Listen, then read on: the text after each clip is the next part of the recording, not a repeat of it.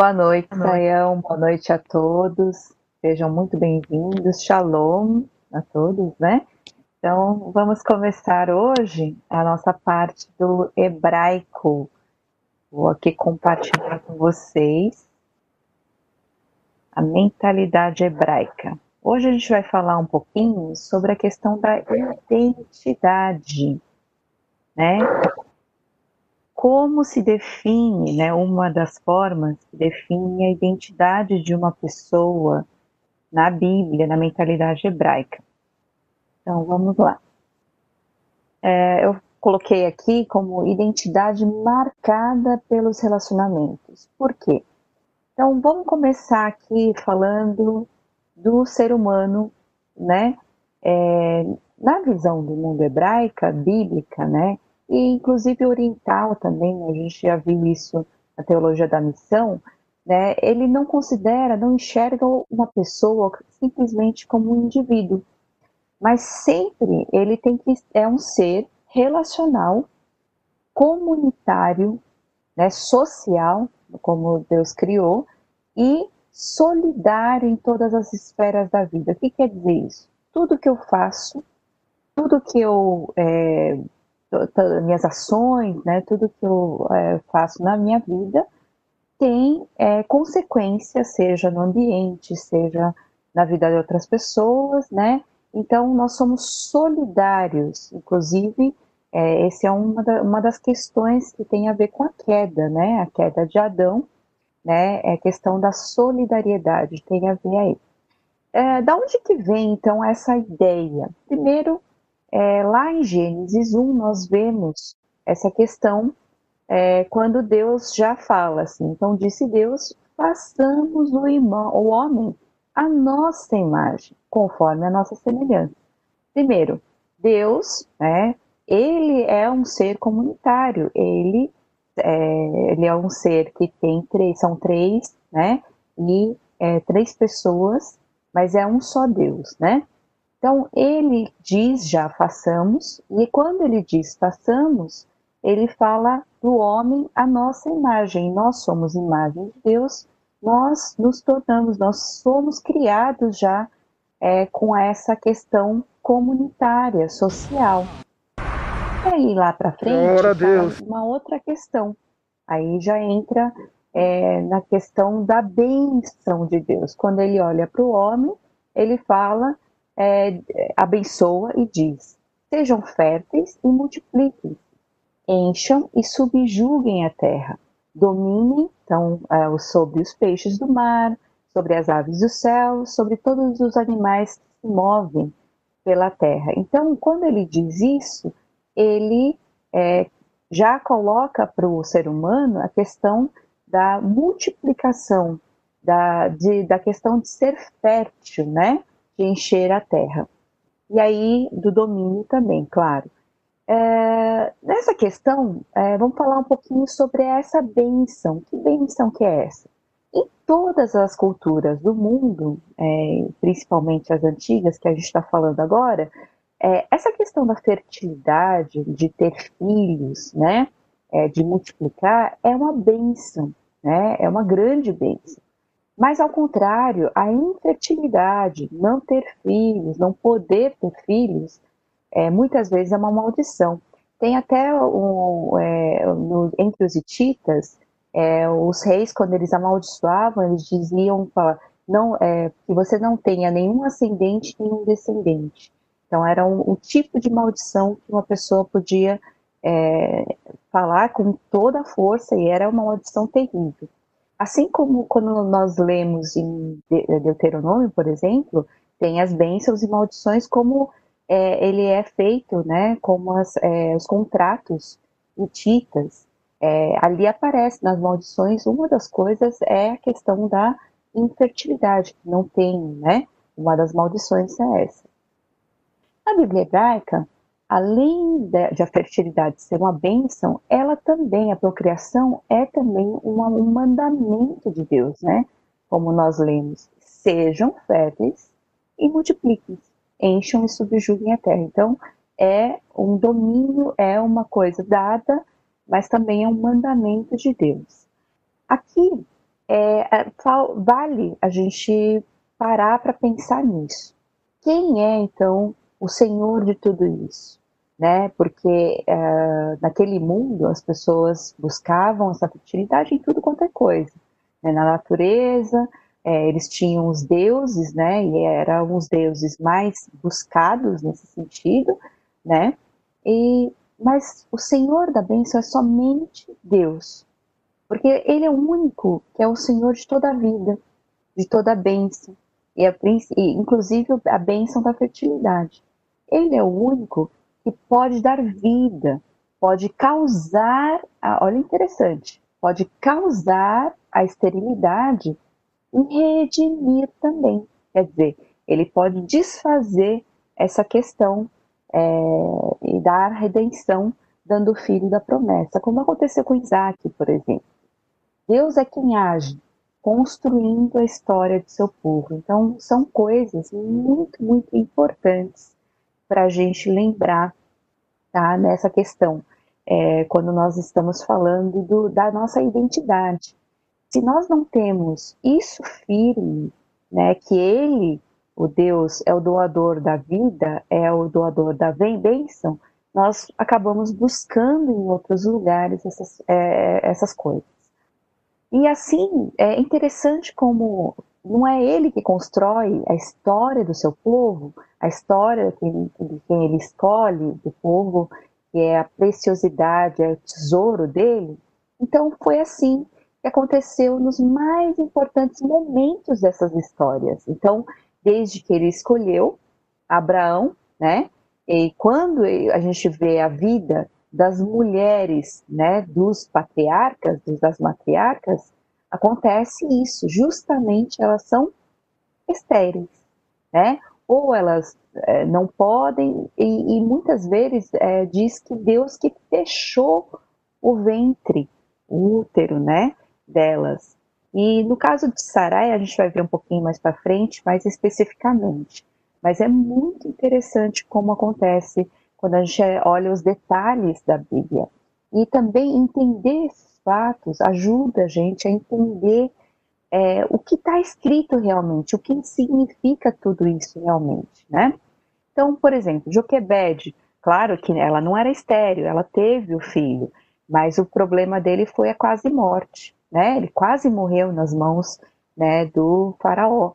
E assim também é a questão da vida e da morte. Então, sempre quem redime, quem dá traz a salvação, quem é, escreve essa história é Deus, né? No caso da Ana, que é a mãe de Samuel, profeta muito importante, também foi um caso de esterilidade. Noemi e Ruth, né? No caso é, o foco em Ruth, a bisavó do rei Davi, né?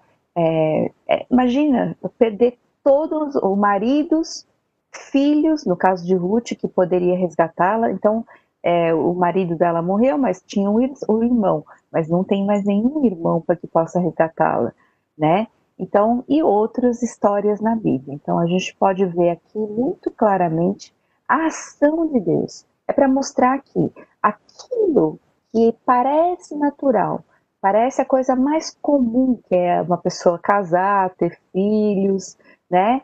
Não é tão natural assim. O que mostra aqui é quem está agindo para que tudo isso aconteça. A coisa mais natural não é natural, mas é sobrenatural. Está nas mãos e depende da graça e da misericórdia de Deus. Então, é, aqui tem um propósito, né, na, na criação. Então, qual que é essa, esse propósito? Uh, então, o Senhor Deus declarou: não é bom que o homem esteja só. Então, é interessante como é, a gente às vezes usa muitos adjetivos, né?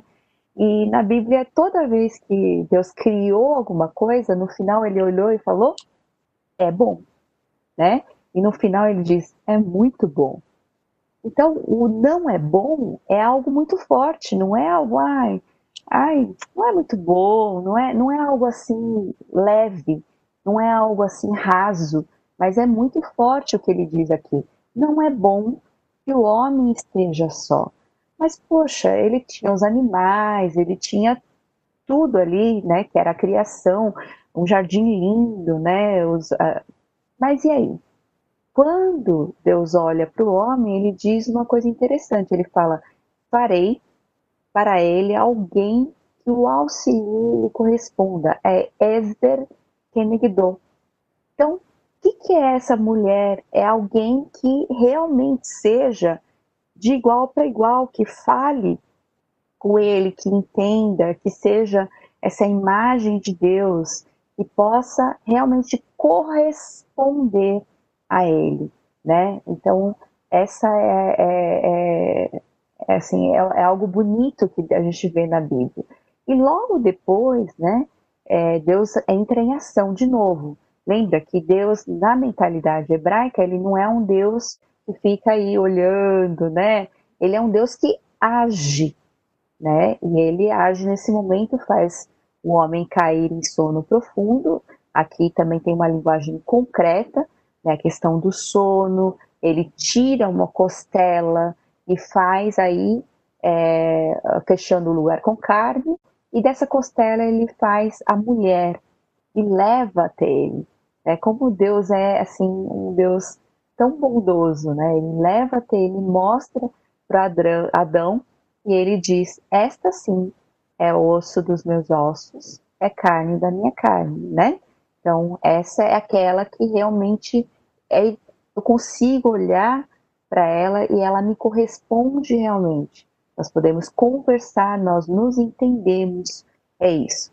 Por essa razão, aí diz a Bíblia, o homem deixará pai e mãe e se unirá à sua mulher e eles se tornarão uma só carne. Então Deus aqui coloca algo muito importante que é a união do homem e da mulher e a formação da família, né? Que é o propósito principal. E então, vamos passar.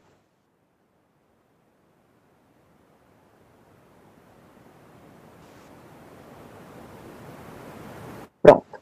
A identidade é, que a gente diz, a parte daí. Então, desde a criação, da formação do ser humano a partir da semelhança e imagem de Deus, como um ser relacional, e tem que ter alguém que corresponda, né?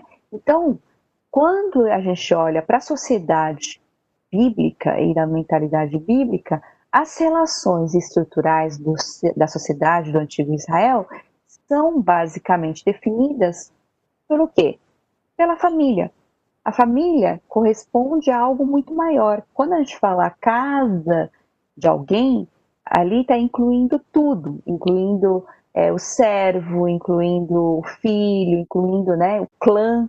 Né? A gente tem uma família muito ampliada, né? E aí aqui vai falar que a estrutura principal é a ascendência que mostra o passado, quer dizer, não tem como a gente olhar para o futuro e viver o presente, né, com essa ação de Deus, sem ter uma ascendência, sem ter uma história, porque essa história mostra como Deus agiu, como Deus vai estar agindo e como Deus vai agir. Então, nós precisamos dessa estrutura. Nesse sentido, a identidade se fundamenta nas relações de parentesco. Então, quando a Bíblia diz sobre a identidade de uma pessoa, quer dizer, quando ela apresenta alguém, e por isso que a gente vê tanto nome, aí a gente às vezes se perguntava, não é?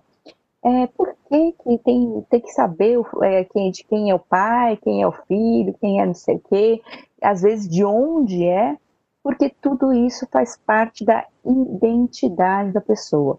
Então, como a pessoa é conhecida, é chamada, é, é vista, né?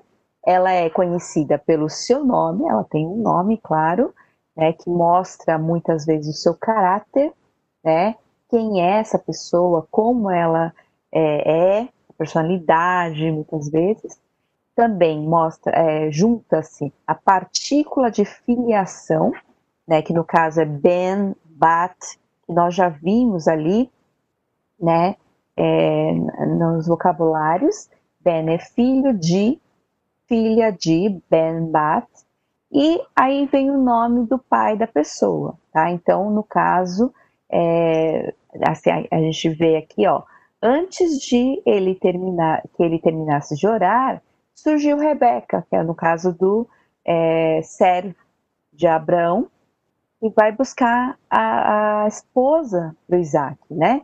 E aí surge Rebeca, filha de Betuel, filho de Milca, mulher de Naor, irmão de Abraão. É muito importante aqui, porque é para mostrar que é Rebeca é sobrinha de Abraão, né? Ela é, é filha do Betuel, tá certo? É, trazendo no ombro o seu cântaro. E aí Deus age fazendo isso. Mas dessa forma é mostrada a identidade de uma pessoa. Então, vamos só assim fazer um parêntese aí e dar uma olhada no caso de Sarai, que depois se torna Sara, né? Lá em Gênesis 11, 27, começa a história de Tera, de Terá, né? Então, Terá gerou Abraão, Naor e Arã, e Arã gerou Ló. Arã morreu em Ur dos Caldeus, na sua terra natal, quando ainda vivia Terá, seu pai. Tanto Abraão como, como Naor casaram-se. O nome da mulher de Arão, Abrão, era Sarai, e o nome da mulher de Naor era Milca. Esta era filha de Arã, pai de Milca e de Isca. Ora, Sarai era estéril, não tinha filhos. Terá tomou seu filho Abrão, seu neto Ló, é, filho de Arã, e sua nora Sarai, mulher do, do seu filho Abrão, e juntos partiram de Ur, Ur dos Caldeus para Canaã. Mas ao chegarem em Arã, estabeleceram-se aí, enfim. Isso mostra um pouquinho da, eh, da história de Terá, certo? A mulher, nesse caso, ela não tem é, nenhuma outra forma além de ser apresentada como mulher de alguém, nesse caso, né? E aí, ele, interessante, olha só, tem a mulher de Naor, só que a mulher de Naor é apresentada como filha de não sei quem, pai de Milca, né? No caso tem irmão, é, tem irmã. E aí o, o, a Sarai não. A Sarai não tem, não tem pai, não é ap apresentada como filha de alguém, nem nenhuma descendência, nenhum irmão aparece aí. Quer dizer, ela, nesse caso, já aqui, ela é desprovida de ascendência ela não tem uma identidade aqui dela. E ela também não tem uma descendência, quer dizer, ela não tem, ela é estéril e não tinha filhos. Ele reforça, parece que dá aquela reforçada, né? Fala assim, além de estéril, ela não tem filho. Entendeu? E vamos continuar um pouquinho falando nesse caso, né, da identidade quando a mulher, por exemplo, é casada, né? Assim, a relação entre pai e filho é a base, né, dessa ordem social e da descendência, pois garante a continuidade geracional. A mulher, uma vez casada, então ela não tem, é, não recebe mais é, a questão do pai, mas do marido. Agora ela tem o seu nome, a partícula de afiliação, no caso é Eshet, que é a esposa de, mulher de, tá? E o nome do marido, né? Então, olha que interessante, para a gente entender como é muito importante a gente entender essas coisas para entender muito bem o que a Bíblia está dizendo. Então, por exemplo, em 2 Samuel 6, 16 a 23, Mical é designada como Michal, Mical, né? É Bat Shaul e não Michal Eshet Davi. O que deveria ser aqui? Como Davi é o marido dela, deveria aparecer a esposa, mulher de Davi, e não Bat Shaul, que é, é filha de Saul. Mas olha o que aconteceu quando Saul estava muito feliz e dançando, dançando sem é, saber que a roupa dele caía. Aconteceu que entrando a arca do Senhor na cidade de Davi, Mical filha de Saul observava de uma janela e ao ver o rei Davi dançando e celebrando perante o Senhor, ela desprezou em seu coração. aqui é esse, esse filha de Saul é usado é, assim, especificamente, é, assim, intuit, é, é, intencionalmente, né? Falando, olha, tá vendo? É uma forma de ironia, falando, ela não é a esposa de Davi, mas ela, tá vendo? É a filha de Saul. E ela, o que ela fez? Ela desprezou esse coração alegre, né, é, por estar tá vendo a arca de Deus entrar na cidade de Davi, né? Então, aí nós entendemos um pouquinho melhor. Tem um outro caso interessante, que é o caso de Ruth, né? É, nós conhecemos aí a história, Ruth é uma moabita, né? Ela vem com a, a Noemi, que é a sogra dela, né? E aí ela vai trabalhar num campo, né? E aí, quando Boaz chega, ele diz: é, quem é essa mulher? Mas como ele pergunta quem é essa mulher? Olha que interessante. A quem pertence aquela moça? Isso é interessante. Por que a quem pertence aquela moça? É a forma de você saber a identidade dessa moça, dessa mulher, é de quem ela é filha, de quem, né, de que casa ela pertence, né? E aí o capataz simplesmente responde: ela é uma moabita e voltou de Moabe com Noemi. A única coisa que se sabe é que ela voltou junto com Noemi. Mas Moabita aqui já é um povo que eles não queriam nem ver na frente. Eles têm um certo, uma certa dificuldade com esse povo. E aí ela só é dita assim, ela não tem também é, uma identidade perante aquela sociedade, né? Então é muito interessante como a gente consegue é, ver, enxergar isso quando a gente entende essa questão da identidade.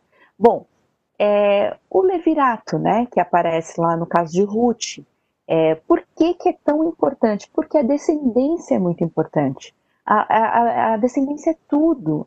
os filhos, além de ser bênção, é algo que vai é, garantir a é, continuidade da sua linhagem, continuidade daquele nome, né?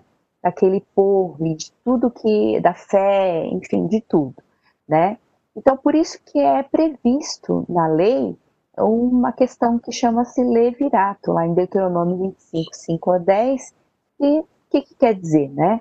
Que o resgatador, resgatador mais próximo, seja o irmão, no caso uh, que, há, que aí um irmão, se não tiver, é o parente mais próximo, que deve dar continuidade à sua linhagem. Então, ele vai ter filhos com a viúva, mas que esse filho não vai levar o nome dele, mas vai ser da linhagem do irmão ou do parente que faleceu, né? Por quê? Porque era importante, é uma proteção, é uma forma de manter a propriedade da família, manter a linhagem e prover também auxílio e proteção para a viúva que vai ficar completamente desamparada. Aqui eu vou falar um pouco mais rapidamente, mas tem a questão dos todotes, né? Que são as gerações. Em Gênesis aparece aí dez Tordotes, né? Aí aparece Adão, Noé, é, Sem Cão, Jafé, Terá, Ismael, Isaac, Esaú, Jacó, e aparece também aqui em Gênesis 2,4, que é um diferente aí, né? Que é dos céus, o Toldot dos céus e da terra. É, Estou mostrando porque é, essas palavras Toldot e Dor, né? Que é geração, são muito importantes na questão bíblica. Então, as genealogias, seja a genealogia ou até a maneira de se falar. Então, por exemplo, aqui, ó, de Gênesis a 5 aparece a genealogia de Adão a Noé, que totalizam 10 gerações. E aí, mais para frente, aparece 10 gerações de Noé a Abraão. Essas contagens das gerações são muito importantes na Bíblia. Né? Isso mostra alguma coisa e são especiais. Então, um exemplo aqui que a gente pode ver em 1 Reis 6.1, que diz 480 anos depois que os israelitas saíram do Egito. Mas o que, que quer dizer esses 480 anos? São gerações. Eles contam mais ou menos 40 anos, cada geração, e aí eles contam 12 gerações, quer dizer que passaram-se 12 gerações aí. Do, é, ok? Então, uh, aí aqui uma questão interessante para a gente pensar, é falando na identidade da pessoa e do povo, porque não existe a identidade individual apenas, mas o comunitário, não é só a caráter, a, o caráter e a identidade de um povo vai além de usos, costumes, língua, memórias, tá, em comum, mas vão defi se definindo ao longo da existência e tem uma consciência histórica, quer dizer, aquilo lá do passado, né, da, dos, dos, antecedentes, dos, do presente que eu estou vivendo hoje, da ação de Deus nesse presente e no futuro, que é a promessa de Deus, né?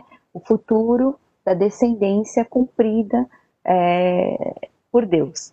Então, é, tendo como base a fé, né, e suas próprias tradições em sua singularidade, na maneira como vão sendo atualizadas a cada geração. Então, cada geração vai vivendo isso da mesma forma, mas de uma maneira é, talvez é, um pouquinho diferente em alguma coisa. Mas o que mantém a identidade desse povo? Pode ter mudanças, porque a língua muda, às vezes os costumes mudam, as, né, os acontecimentos mudam, mas a identidade desse povo ela é definida pelo Deus da aliança e ele vai até o fim para cumprir a aliança dele, cumprir a promessa dele e vai de geração a geração como um fio condutor e motor que move a vida. Por isso que lá em Salmo 91, 2 diz, é muito bonito a maneira como, como se fala desse Deus que mantém né, a identidade, que mantém a vida desse povo comunitário, né, como social. Senhor, tu és o meu refúgio sempre, de geração em geração. Quando ele fala é, Tu és o nosso, desculpa, tu és o nosso refúgio, geração em geração. Antes de nascerem os montes e de criares a terra e o mundo, de eternidade a eternidade, tu és Deus. Então, é isso. Deus abençoe a todos e nós terminamos a parte aqui da mentalidade bíblica. Eu vou passar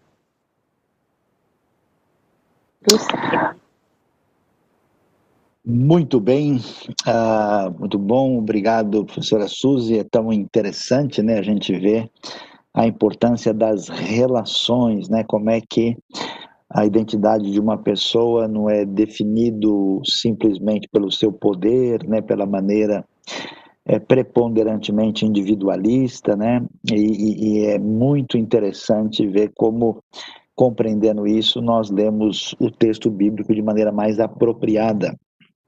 E agora que a gente já pôde ver um pouco disso, né? Eu vou aí pedir a atenção de todos, porque agora vem a hora da gramática, né? Hora de é, estudarmos um pouco mais aí, né? Do da gramática propriamente dita do hebraico e você vai acompanhar comigo aí a continuação e hoje o nosso tema vai ser né, o tema ligado ao gênero e número no hebraico, né? Quer dizer, como é que a gente vai é, entender, né, aprender no hebraico a questão de gênero. É, apesar né, da gente achar que isso é um assunto mais ou menos tranquilo, não é bem assim, não, uh, nas diversas línguas. Né? A gente sabe, por exemplo, que algumas línguas como o, o, o grego, o, o, alemão, né, tem gênero neutro, né? Existem línguas, assim como o sueco, por exemplo, que tem gênero comum e gênero neutro, né? E em hebraico, dois gêneros claros da gramática, masculino e feminino. Não existe neutro, né? em português também o neutro, eh, vamos dizer que tinha no latim, desapareceu, né? ficou apenas uns uh, sinais né, de, dessa, desse, dessa marca em algumas palavras que tem o seu perfil. Agora, em hebraico a coisa é muito forte, né? é tudo muito bem dividido, de tal maneira que se um homem ou uma mulher abrem a boca e começam a falar, a gente sabe, né? Porque é bem separado mesmo, né? Não tem, para você ter uma ideia, né? Em hebraico você tem você e vocêia, né? O verbo é conjugado diferente quando envolve um homem e quando envolve uma mulher. Então, é, o gênero é masculino e feminino. Né? Agora, quando a gente pensa na questão que envolve o número, né? ou seja, a questão uh, de singular e de plural, uh, nós vamos ver aí uma diferença no hebraico. Olha que coisa interessante, né? Existem, na verdade, três tipos distintos que descrevem a questão do número na língua hebraica. Existe o singular, como nós sabemos, uma coisa que ocorre né, uma única vez, é marcado pelo singular, e existe o plural, e existe o dual. Por quê? Porque existem certas coisas na natureza, né, na experiência humana, que aparecem pares, né? Então, por exemplo, quando você vai dizer orelhas, né, não são oito orelhas, eu espero que não, né? É, então, orelhas sempre são duas, né? Dois olhos, né? Então, aí você tem o que a gente pode chamar de um plural específico de dois, que no caso, no hebraico, é chamado de dual, né? Isso acontece também em algumas outras línguas, né? Eu conheci uma língua indígena no norte do Brasil que tem, né, dual, uh, mas tem dual, inclusive masculino e feminino, né? São distintos e, e assim a gente vai é, tentando aprender e entender uh, o cenário da língua hebraica. Vamos adiante aí para a gente poder uh, entender um pouquinho mais, né, como é que funciona essa questão. Então, olha lá, as regras que envolvem a questão do gênero e do número, né, quer dizer, masculino, feminino, singular, plural e dual no hebraico, elas se aplicam, quer dizer que elas servem tanto para os substantivos como os adjetivos. Isso é importante porque isso não é tão claro, não. Talvez você que já estudou um pouquinho mais, né, você daí se lembrar, assim, quem estudou, por exemplo, um pouco de inglês sabe, né, que o adjetivo em inglês é invariável, né? Ah, então você não tem good e goods, né? Em português você tem bom e bons, né? Bom, boa, ah, bons e boas, né? E aí a coisa é, funciona dessa maneira, conforme a bem a gente pode observar, né? A coisa funciona assim. Ah, e aí, olhando mais especificamente para a compreensão da gramática hebraica, a gente vai observar também é, que o, o adjetivo né, e, o, vai concordar com o substantivo, como acontece por, em português, tanto em gênero como em número. Então, como a gente diz em português, né? Boas, casas boas, né? Ah, os cavalos bonitos. E então você tem que concordar. Em hebraico segue nesse caso a mesma lógica. Então, nesse sentido, a gente, né, temos aí uma ponte, uma conexão é, que é semelhante ao que acontece na língua portuguesa, né? Depois teremos alguns outros detalhes aí distintos que nós vamos poder estudar e aprender. Então vamos aí é, observar como é que é, aparece né, a marca aí do hebraico uh, nesse sentido no hebraico. Vamos dar uma resumida aí, né? O que, que a gente viu? Em hebraico, então, existem dois gêneros, né, masculino e feminino. Não existe gênero neutro, como acontece em muitas línguas. O número é diferente do português, como a gente viu, né? nós temos então o singular, o plural e essa categoria diferente que é o chamado dual, e você não pode se esquecer o adjetivo concorda com o substantivo em gênero e número, né? A gente aconselha você sempre a rever a aula, né? Você que está realmente estudando, treinar. Você tem aí a apostila que você deve preencher acompanhando as lições e manter a disciplina de estudar toda semana para que você tenha uma base boa. Quando você tiver bem alfabetizado, conseguir começar a ler mesmo, né? E entender as regras gramaticais básicas, a gente já estudou aqui o artigo, né? uh, definido, estudamos o VAV uh, aí, que é o VAV conjuntivo, e agora estamos estudando gênero e número, você com essa base vai poder caminhar adiante. Então vamos aqui observar como é que funciona na prática, né? Aí qual que é a marca do gênero no hebraico? Veja lá.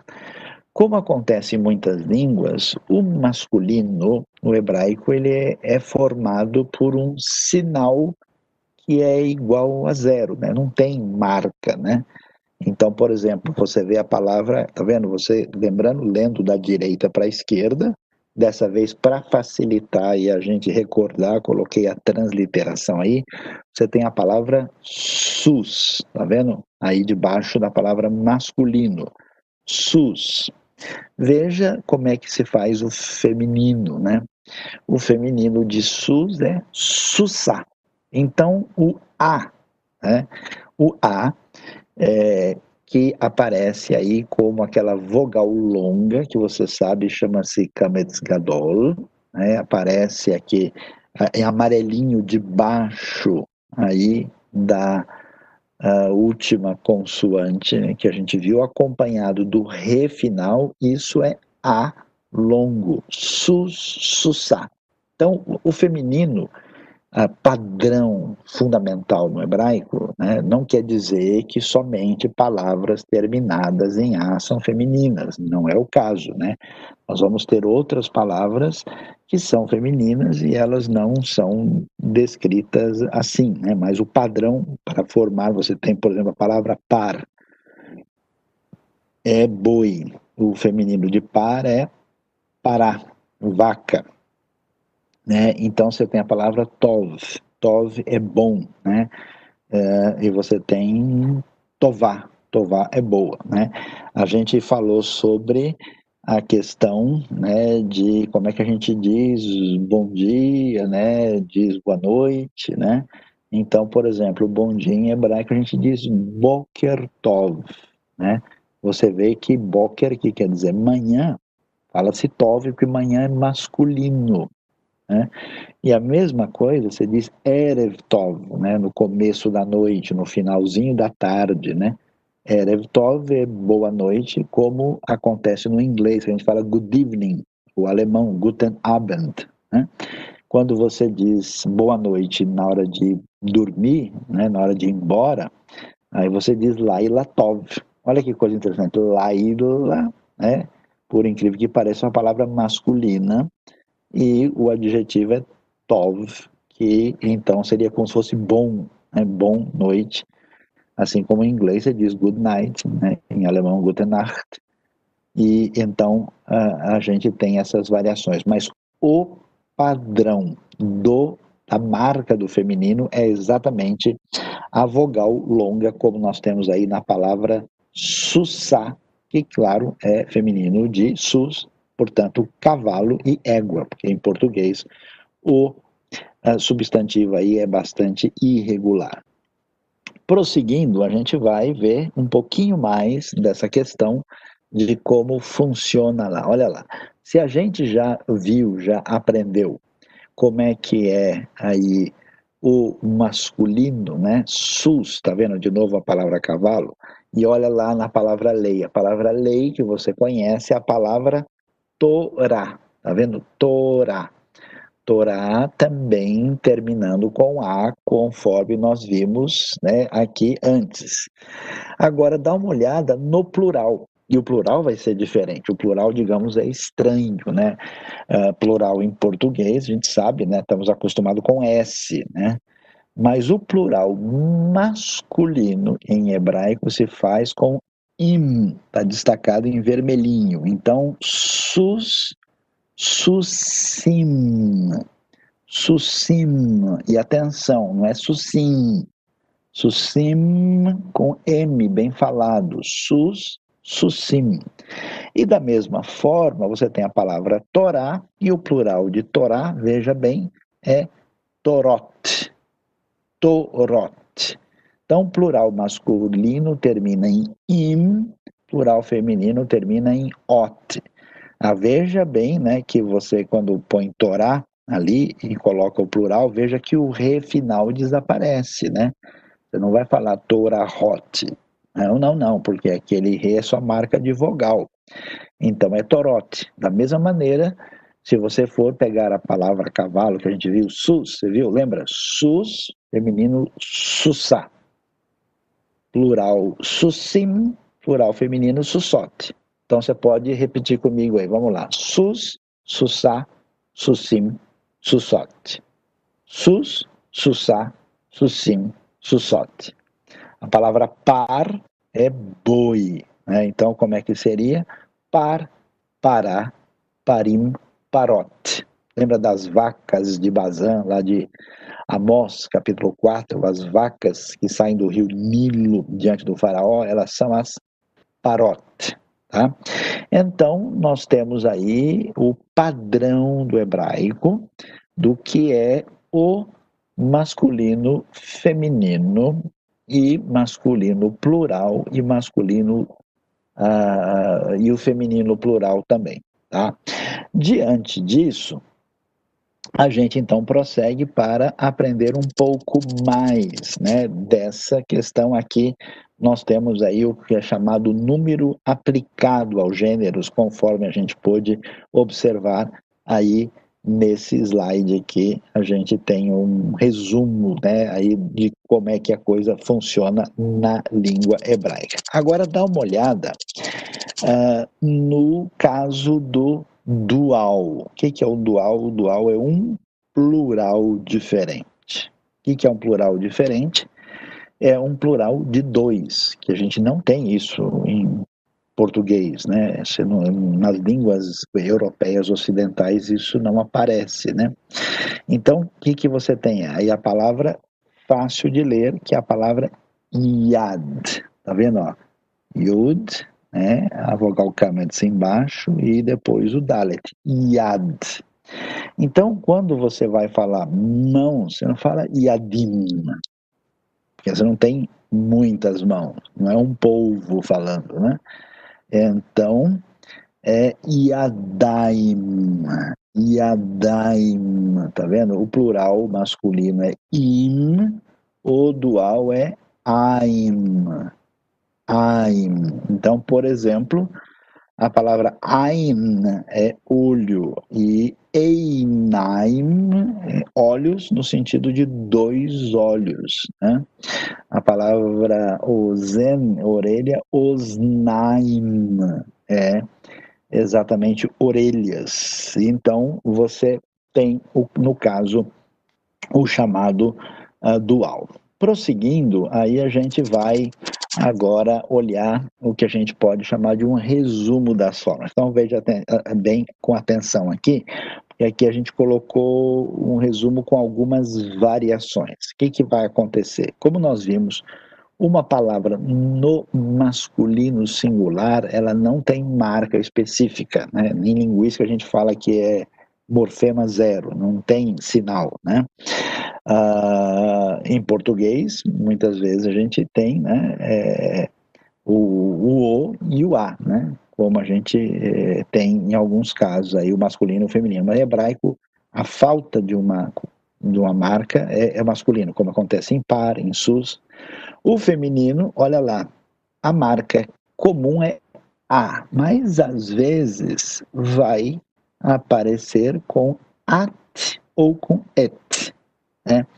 Palavras que terminam em tav, né, a última letra do alfabeto hebraico, geralmente são femininas. E a gente vai estudar também, às vezes acontece uma, uma variaçãozinha na palavra hebraica, dependendo da, da posição que ela ocupa na frase, por exemplo, a palavra Torá, às vezes ela aparece como Torat, né? A palavra verdade a palavra emet. Né? Então, nesse caso, são palavras femininas. Né? O plural masculino, vimos, é im. O plural feminino é ot. Né? A marca do masculino dual é aim. Né? No feminino, há, há certos substantivos femininos, eles não vão ser o time, não, eles, a I'm também, mas às vezes aparece, como você vê ali, a time, né? a time, né? uh, você tem a palavra, por exemplo, é, sfat, né, que é, na verdade, borda, lábios, sfat, sfataim, né, é, que aparece no dual uh, aí conforme nós podemos observar, né. Então, vamos aí caminhar um pouquinho mais aí para entender um pouco mais da língua hebraica. E, e, e, vendo isso, agora eu vou chamar a sua atenção e vamos fazer um exercício de leitura, né? E esse exercício de leitura vai ser um exercício assim bem especial, porque vai utilizar, né, palavras aí que são palavras é, é, que estão usando aquilo que a gente está aprendendo uh, mais diretamente. Veja lá, tá vendo? A palavra par, par é boi, tá vendo? Para ajudar hoje, especialmente hoje, está transliterado, né? Lembre-se, direita para esquerda, copie a palavra, reforce, par, boi, e aí você veja agora a palavra vaca, que é a palavra para, né? Conforme a gente vê a palavra para lida aqui. Depois a palavra filha. É, a professora Suzy estava mencionando agora há pouco sobre as relações né, dentro da família usou a palavra bat. Né, bat quer dizer filha, né? Muito importante nessa visão hebraica, bíblica da identidade da pessoa definida a partir do Shem, do seu nome, Shem, né? Shem, é por isso que você tem, por exemplo, é, o sujeito, ele é Benjamim, Batseba, filho ou filha de alguém, né? o nome é muitas vezes associado com a origem relacional da pessoa na família, né? Prosseguindo no nosso vocabulário, mais alguns nomes interessantes aqui para serem lembrados uma palavra muito importante, muito valiosa, é a palavra kadosh. Kadosh, lembra de Isaías 6? Kadosh, Kadosh, Kadosh, Yehová, Savaot. Santo, santo, santo é o Senhor dos exércitos, tá vendo? Aí você vê como é que se escreve, veja a transliteração de Kadosh. Como é que eu vou dizer? Se eu falo santo, como é que eu digo santa? Ou sagrada. Olha, Kedoshá. Kedoshá. Né? Kedoshá, olha coisa, isso acontece muito em hebraico, né? a gente já viu isso quando foi estudar um pouco aí da questão do artigo e do verbo conjuntivo, às vezes você tem uma pequena variação fonética no início da palavra, né? Então, como kadosh é uma palavra com uh, menor do que o feminino, que fala Kedoshá, então o, primeiro A perde força, em vez de Kadoshá, fica Kedoshá, né, porque a última sílaba é forte. Então, Kadosh é santo, santa ou sagrada é Kedoshá. Depois, como nós vimos, a palavra Nefesh. Nefesh. O homem, quando é criado, ele é Nefesh Hayah. Nefesh Nefesh é alma, mas não só a alma, lembre-se, né? A gente até mencionou aí o, o, livro interessantíssimo do Hans Walter Wolff, né? Antropologia do Antigo Testamento. Nefesh é vida, Nefesh é, às vezes equivale a espírito, Nefesh é pessoa, Nefesh pode significar até garganta, é uma palavra muito importante e muitas vezes repetida na Bíblia hebraica. No princípio, Deus criou os céus e a terra. O que é a palavra terra? A palavra Eretz. Você já percebeu, né? E Eretz são palavras paroxítonas, né? Acentuada na primeira sílaba aí, né? E então, Eretz é terra. Terra, né? E às vezes é terra, planeta Terra, às vezes é a terra de Israel, às vezes, é uma região, né? E o plural é Artsot, para você ter uma ideia, né? Artsot, né? Bereshit bara Elohim et hashamayim vet haaretz. Haaretz, a terra. A palavra Eretz aparece aí. Vamos continuar. Olha lá que coisa interessante para a gente observar. Você já reparou aí? Você aprendeu hoje o dual, né? Dual. Olha a palavra águas. Não existe água no singular em hebraico. E, na verdade, ela também não tem uma forma de plural. A palavra água, agora você entende, né? Por que, que você lê tantas vezes na Bíblia e fala das águas, águas, porque é maim. E olha como a palavra parece molhada, né? Há, há uns, alguns estudiosos da língua hebraica que falam que muita coisa no hebraico é assim, tenta imitar o som da natureza, né? É o que é chamado de onomatopeia, né? Então, maim, maim, garrafa em hebraico é bakbuk, né? derrama o líquido, faz buc, buc, buc, né? Tem algumas coisas assim. Então veja que às vezes o pessoal começa a, a, a, ter criatividade exagerada na hora de falar sobre o hebraico, que não é muito correto, né? Olha que coisa interessante, Maim é água, e olha como é que é céus. Céus é Shamaim. Shamaim. Provavelmente, porque sh é fogo e Maim é água. E quem olha para o céu vai ver muita coisa vermelha lá que lembra o fogo e lá de cima desce água. Então os céus é um fogo-água, né? por isso é chamado de Shamaim. Agora o interessante é que Shamaim também é forma dual. Tá? E aí o pessoal começa, né? Ah, não, porque a Bíblia fala que tem os céus, mas tem os céus de Deus, que tem os novos céus, a nova terra. E aí começa a falar que tem águas aqui, tem águas em cima, por isso que é dual. Essas coisas não são recomendáveis. Por quê? Porque às vezes a forma inicial de uma palavra tem uma razão que não é conservada no eixo da história. Né? A gente não descobre o sentido de uma palavra só olhando a sua forma e a sua etimologia, mas também o seu uso. Tá? Então, por exemplo, em hebraico, Mitzrayim é Egito. E será que tem um Egito lá em cima, um Egito aqui embaixo? Tem dois Egitos? Não é o caso, né?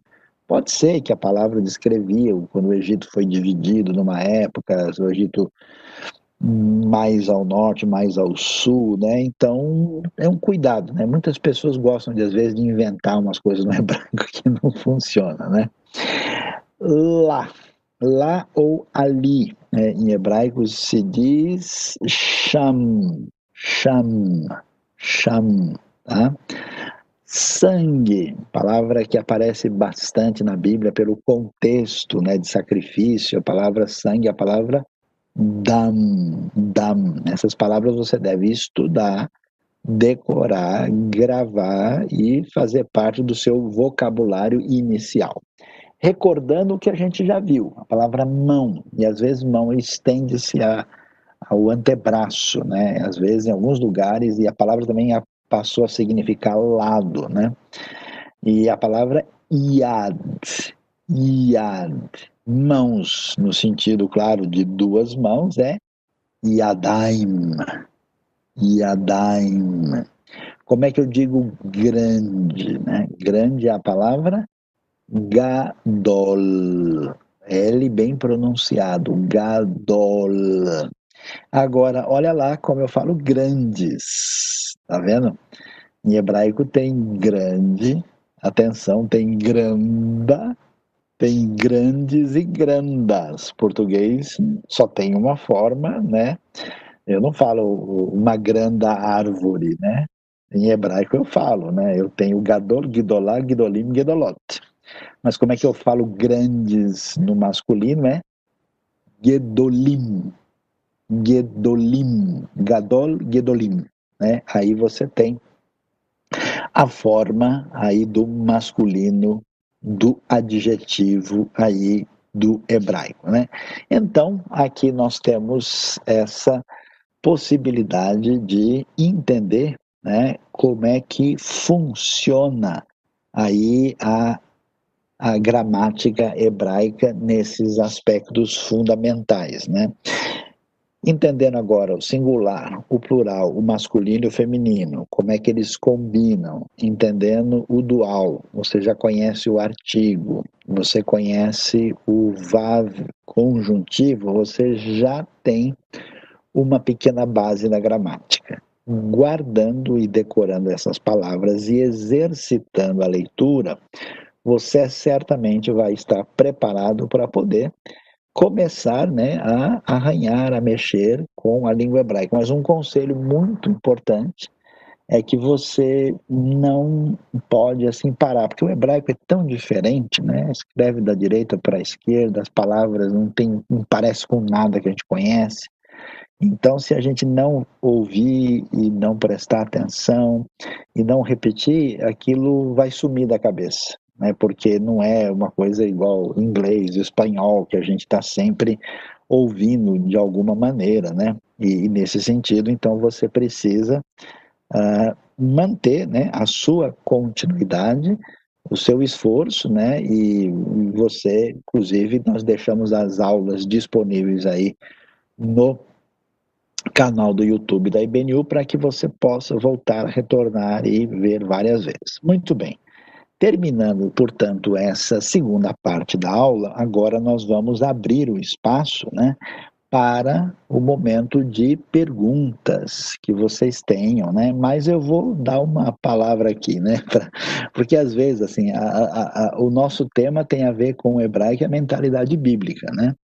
Então, pode perguntar sobre a Copa de futebol dos anos 70, né? Não pode fazer perguntas sobre o planeta Marte, né? não pode assim desviar demais do assunto, porque às vezes a pessoa quer assim ter todas as, as questões aqui resolvidas que não tem a ver com o curso, né? Então, é, a gente agora vai, a professora Suzy também já está aqui em sintonia e vai poder participar desse momento, vai conduzir, inclusive, né, momento de perguntas aqui na nossa aula aqui em parceria uh, pela IBNU. Então vamos lá, professora Suzy, temos já perguntas aí, como é que a coisa está caminhando? Temos sim, Israel. É, podem mandar suas perguntas, tá? Tanto pelo YouTube quanto pelo, é, pelo Webex. É, a primeira grande pergunta é grande. grande no feminino, grandes no feminino, como é que é? Como estava falando agora há pouco, né? Então, grande no feminino é Gdolá.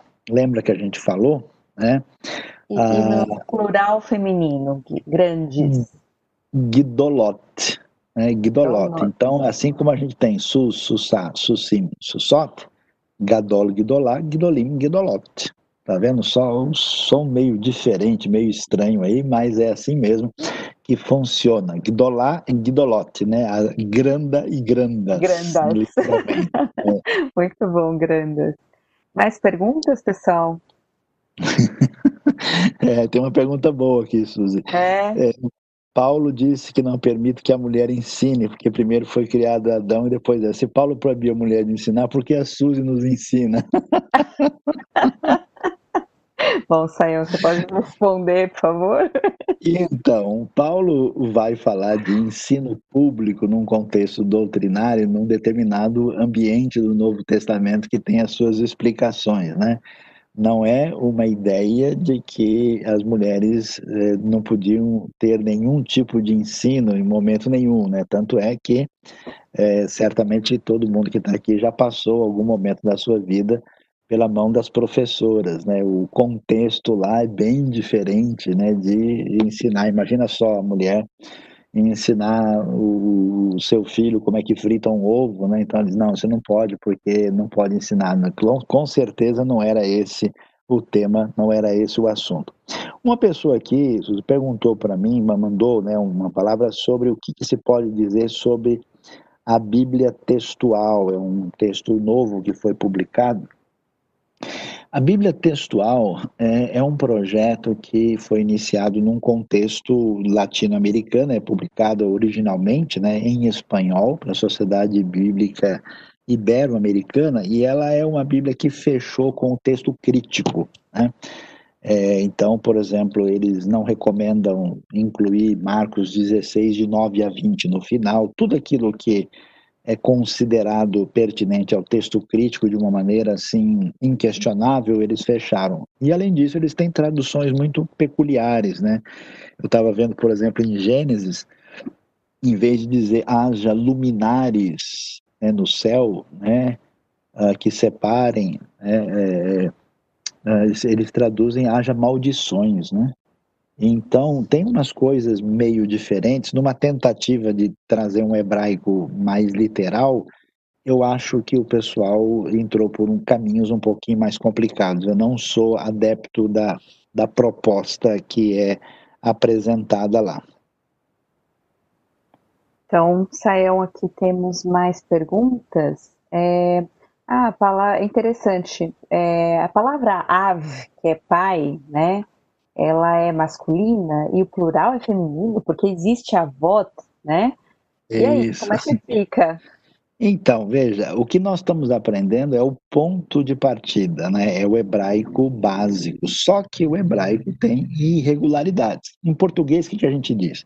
Ah, uma palavra terminada em A é feminino, então é a casa, né? a mesa. Aí, de repente, o estrangeiro está estudando e fala: É, eu tenho uma problema. Não, não, problema é masculino. é o problema não termina em A? É, então, termina, né? Então, existe o quê? O que a gente chama de exceções. Né? Exceções. Né? Palavra, Aliás, o português tem muitas. Pois é, o português que é o campeão das exceções. A palavra é, a volta, ela tem, um, digamos assim, um plural irregular, né? Então, não é um plural comum. Mas há palavras, né, que têm essas exceções, existem no hebraico também, tem palavras que terminam em A, que são masculinas, assim como em outras formas que são femininas. Então, só para lembrar que existem exceções, tá? Outra, outra pergunta, Sael, que você falou, assim, comentou rapidamente, do Bar, do filho, né, da filha. Então, Bartimeu é filho de Timeu? Sim, mas só que como a gente mencionou, né, bar é uma palavra aramaica, né, que entra no hebraico posteriormente, né, a gente, como a gente mencionou, tem, né, é, é, a gente fala isso, né, nós temos várias camadas do hebraico, né, então o hebraico mais adiantado já tem palavras que têm influência aramaica que acabam entrando na língua posteriormente, né. Tem uma pergunta aqui, Saião. É, em Gênesis 20, 13 e 35, 7, Elohim se refere a Yahvé, não Yehová, e é conjugado com verbos plurais. É, seria Gênesis 23, esses que a gente falou, uma referência à trindade? Então, precisaria dar uma, uma checada uh, exatamente como é que está o texto lá em Gênesis 20, 13 e 35, 7, né? Às vezes, né, uh, nós temos o, o, caso da palavra, por exemplo, se não me falha a memória, Gênesis 35 é quando existe uma tentativa de um pacto, da, de uma aliança lá que envolve, né, aí a reconciliação que aparece lá no caso de uh, Jacó e Esaú, então, é, às vezes pode ser uma referência que Deus faça, que Deus julgue, mas pode ser que as partes envolvidas estão dizendo que o Deus de cada um de nós faça isso, né? E às vezes tem caso quando existe uma, uma, uma variação, né? É, é, aí da, da forma que aparece lá, né? E uma coisa que a gente precisa entender, nós estamos começando aqui, nós estamos descobrindo que hebraico tem plural, mas aí eu já vou deixar vocês mais pensativos, né? Quem quiser se aprofundar, existe um estudo detalhado da sintaxe hebraica. Nesse estudo da sintaxe, o uso do plural tem pelo menos uns 15 usos distintos e diferentes. Então, às vezes, o plural não é apenas marca uh, de um número maior. Então, assim, não dá para a gente dizer que Gênesis 20 e 35 é uma referência direta à Trindade. Eu precisaria até olhar com mais atenção o texto. Como eu estou na tela aqui falando com vocês, eu não estou com possibilidade de entrar no detalhe, né? Mas a gente é. É, precisa tomar um pouco de cuidado, né? Suzy viu alguma coisa aí do texto especificamente? É Hitu Oti, Elohim Libet Avi. Ritu. do verbo ter. É... Só ver aqui. Deixa eu ver se eu consigo ajudar aqui, para a gente olhar direitinho na questão que está envolvida lá no. É quando Deus me fez sair errante, né, da terra de meu pai, Ritu. Ah, tá. O verbo é ah. Então, é, essa questão de, de referência à, à divindade, né, de maneira é, pluralizada, ela aparece em vários uh, contextos, né? É, e de fato é, aparece isso mesmo no plural lá, né? E, e a, os argumentos podem variar. Eu estou lendo agora o texto aqui, né? Quando Deus me fez sair da casa do meu pai, Uhum. E alguns falam que Abraão está conversando com Abimeleque, né? Um, um, argumento discutido, né? É que isso é, poderia é, ser que Abraão está conversando, modo que o Abimeleque entenda o que ele está dizendo, né? Uh, mas é claro que não são os deuses aqui, né? O Gesenius discute isso no parágrafo 463 da sua gramática, tá? Então, é, é, isso pode ser até em alguns casos uma indicação de pluralidade na divindade, mas não dá para a gente dizer, ó, achei aqui a trindade que não é o caso. Tem uma pergunta aqui que água, é, se a palavra água não existe singular, em João qual que seria a pronúncia, né, quem bebe dessa água. Em João já é, é, o Novo Testamento, o Novo Testamento está escrito em grego, né, então já tem uma forma diferente. Então, só para a gente poder esclarecer aqui. É, aqui fala, como a gente falou de águas, é interessante. Uhum. É, alguns comentários falam das comportas né, do céu e as, as debaixo do céu que abriram na, no relato do dilúvio, né? Será que é por isso que os nomes é, a serem próximos entre céu e água, o dilúvio tem a ver com isso? Então, a, descrição hebraica ela é basicamente fenomenológica, né? A maneira como se ela se apresenta da maneira mais simples aos olhos humanos, né? Agora, por que que ela aparece dessa maneira? Isso tem a ver com as comportas do céu.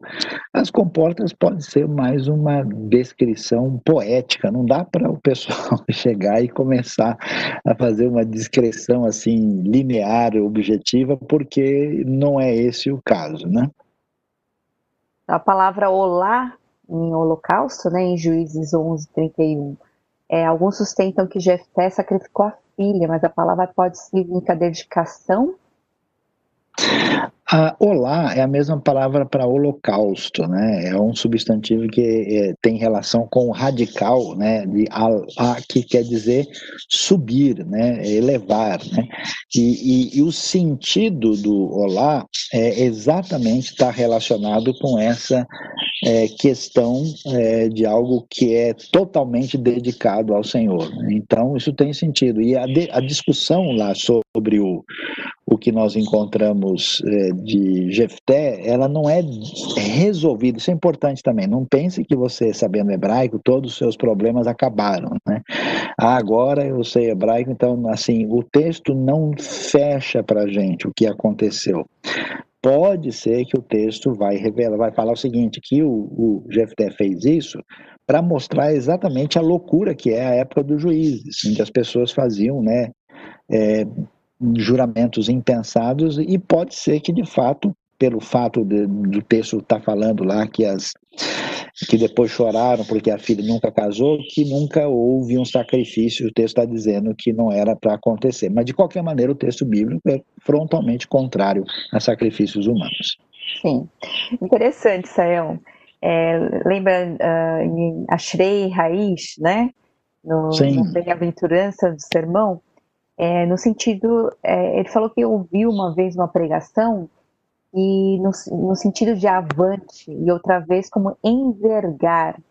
Como surgiu no português o sentido de feliz? É, o que, que faz mais sentido no original hebraico? Olha, é, é, estranho isso, porque a ideia de Ashrei é, é uma ideia que tem a ver com, com felicidade e com uma espécie de ideia de sucesso, né, de bem-estar. O que é diferente lá no hebraico é porque está no plural, né? E a verdade, você fala, como está no plural, se Ashrei, né? na verdade, é, é, o plural, quando ele combina com outro substantivo, ele, o im vira ei. Então, ashrei haish shelochalach batat. Então, o que os estudiosos falam é que existe um caso aí de um plural abstrato, né? É, que tem o sentido de enfatizar essa bem-aventurança. O uso do plural não é quantitativo aqui, né?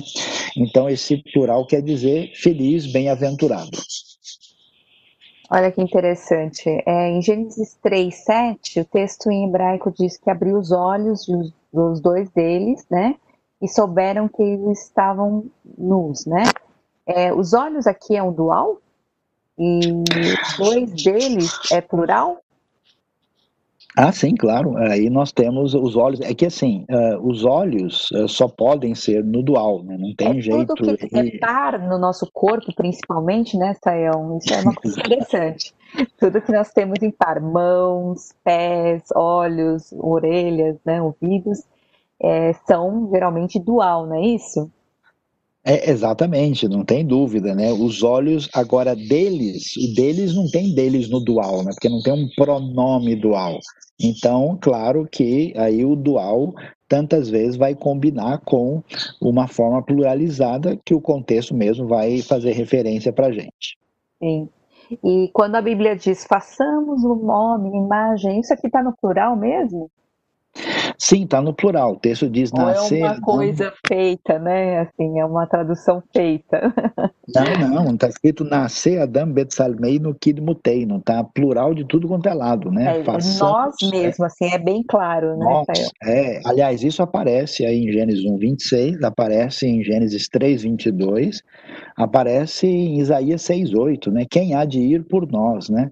Então, esse elemento que alguns vão falar, não, é um plural majestático, é um plural de grandeza, de intensidade, mas é o argumento que se usa para mostrar que na unidade da divindade há algum elemento pluralizado já no Antigo Testamento. Depois, lá na frente, é que a gente vai ter a discussão que vai chegar no, no contexto trinitariano do Novo Testamento. E agora complicou, Sael é, falamos de, né, da trindade, enfim, aí fala é, o, o, o tetragrama, né? Adonai, Yahvé, Jeová, como, né? É, é o nome só do Deus Pai? Ou ele também é o nome de Jesus e do Espírito Santo? E agora? Então, a Bíblia, quando apresenta a, revelação de Deus inicialmente, ela só se refere a Deus inicialmente do ponto do, do enfoque da sua unidade, né? E esse Deus, o eterno, ele é exatamente o Yud Rei Vav Rei, né? Ah, e, e aí, essa, essa expressão é, se refere, digamos assim, a gente pode usar essa expressão, né, a, a, a, essência de Deus. Agora, esse Deus, que em parte pode ser descrito e em parte ele ultrapassa o nosso entendimento, ele é um só Deus que subsiste em três pessoas. Então, o elemento de eterno que existe no Yud Rei Vav Rei está presente no Pai, no Filho e no Espírito Santo. Né? Agora, a gente está aqui num, momento meio complicado né, de ultrapassar um farol vermelho, de querer descrever em detalhes aquilo que ultrapassa a nossa cabeça versão 1.0. Então, o conselho é aguardar a ressurreição para tentar fazer a pergunta mais detalhada lá em cima. Né? Aí a coisa fica provavelmente mais clara. Né? Suzy, tem muita gente falando aqui que era para fazer um interlinear do Antigo Testamento, que isso seria bom. Olha, já existe isso, né? É, e, e, na verdade hoje, né? É, eu não sei se isso seria tão útil assim, porque o entendimento do hebraico não é simplesmente você colocar as palavras, né? E a palavra embaixo. A grande discussão no hebraico envolve a relação entre essas palavras e o aspecto sintático. Né? Então, eu diria que, apesar do interlinear ser interessante, o entendimento mesmo tem a ver com a sintaxe e a exegese a partir das relações entre os termos, e isso é determinante. Então, se fosse gastar uma energia maior, eu ia mais nessa direção. Eu acho que a, a não pode confundir, né, Sayão? É simplesmente traduzir um vocábulo, né, uma palavra, com a tradução da, da, de um texto, né, dentro de um contexto, porque para isso você precisa de história, você precisa de entender aquele contexto, você precisa de algo a mais, que é o que a gente chama de exegese, né, e depois a gente vai ter a hermenêutica, né, que é a interpretação daquilo. Então a gente tem outras ferramentas e é um, é um, assim, é um universo muito vasto, né? A gente está falando aqui de coisas é, ligadas a esse mundo, justamente para entender um pouquinho melhor, né? Mas não dá para abranger tudo num curso que envolve apenas oito aulas, né, Theo? É, Exatamente. não tem como ensinar toda hebraico. É, exatamente. toda exegese também. Mas vamos lá. É, por exemplo, em Provérbios 22, 6, a palavra caminho é dual? Caminho? Ah, não, não é dual. Provérbios 22, 6, a palavra caminho não aparece, né? É o famoso texto de ensinar né, a criança Exato. no caminho. É, o que está escrito lá em Provérbios é bedarco, né? A gente já viu algumas preposições, né? E, e aí o hebraico uh, aparece, é, na verdade está alpidarco, né? quer dizer, de acordo com o caminho dele, né? conforme o caminho dele, né? Então não tem dual lá de jeito nenhum, né? Inclusive é, a tradição tradicional ela é bem interpretativa, né? No caminho que deve andar, o texto não diz deve andar literalmente, né? Muitos estudiosos preferem no caminho uh, no sentido que você deve ensinar de acordo com o que ele tem de dom, né? conforme ele tem potencial para aprender, né? ou segundo os objetivos que você tem para ele. Então, essas são as, as, as possibilidades assim com a avaliação hebraica mais detalhada, né? Pergunta simples aqui, se alguém fala se no dual a gente sempre pronuncia a penúltima, a sílaba mais forte, né? Quer dizer, é Einaim ou Einaim, né? Então, Einaim, né? Einaim. Então é sempre a paroxítona aí, não é né, acentuada a última. Shekinah, Shekinah é uma palavra feminina, tem razão. A palavra ruach, é, Suzy, é masculina ou é feminina? Ruach. Ruach. Ruach. Merachefet. É isso? É feminino, né? Feminina, sim. Palavra feminina, e é interessante isso, né? Agora, a gente também tem que tomar um cuidado com isso, porque aí o pessoal começa né, a tentar, é um perigo muito grande, já que está falando de masculino e feminino, que alguém fala, não, olha, é o pai, né? É masculino, mas olha interessante que o plural da palavra pai é feminino, né? Não, mas o Espírito Santo é feminino. Não, mas no, no Novo Testamento ele é neutro. Aí o pessoal começa, se já é complicado discutir o sexo dos anjos, quer discutir o sexo de Deus, né? Qual é o problema desse raciocínio? É que quando a gente olha essas coisas, a gente é, não percebe que essas descrições, elas são descrições que não querem é, definir a essência de Deus, né? Deus é comparado, por exemplo, com comportamentos que evocam o masculino e que também evocam o feminino. Deus é cheio, por exemplo, de rechem, né? É, de raham, que tem a ver com misericórdia, compaixão, que tem a ver com útero. Né? Mas, ao mesmo tempo, Deus é chamado de pai. Mas Deus também é chamado de rocha. Deus é como águia. Então, Deus tem um lado animal, tem um lado mineral, né? Claro que não. Tudo isso é metafórico. Na sua essência, Deus ultrapassa todas essas coisas. Deus, na sua essência, não é nem masculino, nem feminino, nem animal, nada disso. Ele uh, está além dessa realidade binária da experiência humana, né? E ele descreve o seu agir, às vezes, de maneira a mostrar metaforicamente conexões com o mundo masculino e feminino que ele transcende plenamente. Então, pare, paremos de tentar discutir a sexualidade divina que não vem ao caso. Exato. Tem uma pergunta aqui, Sayão, que fala do Salmo 5, que fala que Jeová odeia todos os que praticam o mal. Como conciliar esse salmo com o ensino de que Jeová odeia o pecado, mas ama o pecador? Então, uh, o que a gente precisa entender é que uma, uma expressão bíblica ela tem um determinado contexto, né? Uh,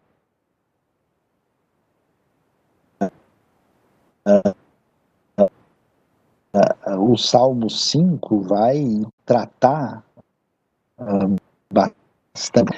A Bíblia fala várias vezes que Deus no sentido de se opor, né, nas suas entranhas, né, contra o comportamento daqueles que fazem o mal. E, por exemplo, a Bíblia diz que Deus é um Deus que se ira e se ira todos os dias. Qual é a diferença? É que a ira e o ódio divino não são a mesma coisa do procedimento humano. Né? É, por que, que eu, às vezes, tenho ira, raiva e ódio? Por uma intenção, diretriz, inclinação egocêntrica. A ira divina, ou vamos assim chamar o ódio divino, que se volta contra alguém, é um desdobramento da sua justiça. Então, é absolutamente perfeitamente adequado na cabeça hebraica bíblica que Deus, ao mesmo tempo, tenha essa ira, digamos assim, esse ódio, essa rejeição profunda pelo pecador, ao mesmo tempo que ele o ame. Então, o problema é quando as pessoas traduzem o ódio humano lançado sobre Deus na sua relação com o pecador. A, a função não é a mesma. E aí você vê a relação de sintonia né, diferenciada entre a ira divina juntamente com a sua misericórdia, a sua rejeição profunda do mal, ao mesmo tempo junto com o seu amor. Bom, tem uma pergunta aqui, ainda com Provérbios, e Provérbios 16, 7 tá o caminho no plural e 22, 6 no singular. Por que isso? Provérbios quanto? 16, 7, que fala assim: é, Quando os caminhos de homens são agradáveis ao Senhor, ele faz que até os seus inimigos vivam em paz com ele. Então, porque aí a palavra está sendo usada num sentido mais amplo, né? no sentido de os caminhos, às vezes o, o texto uh, aparece, é Provérbios 16... 7.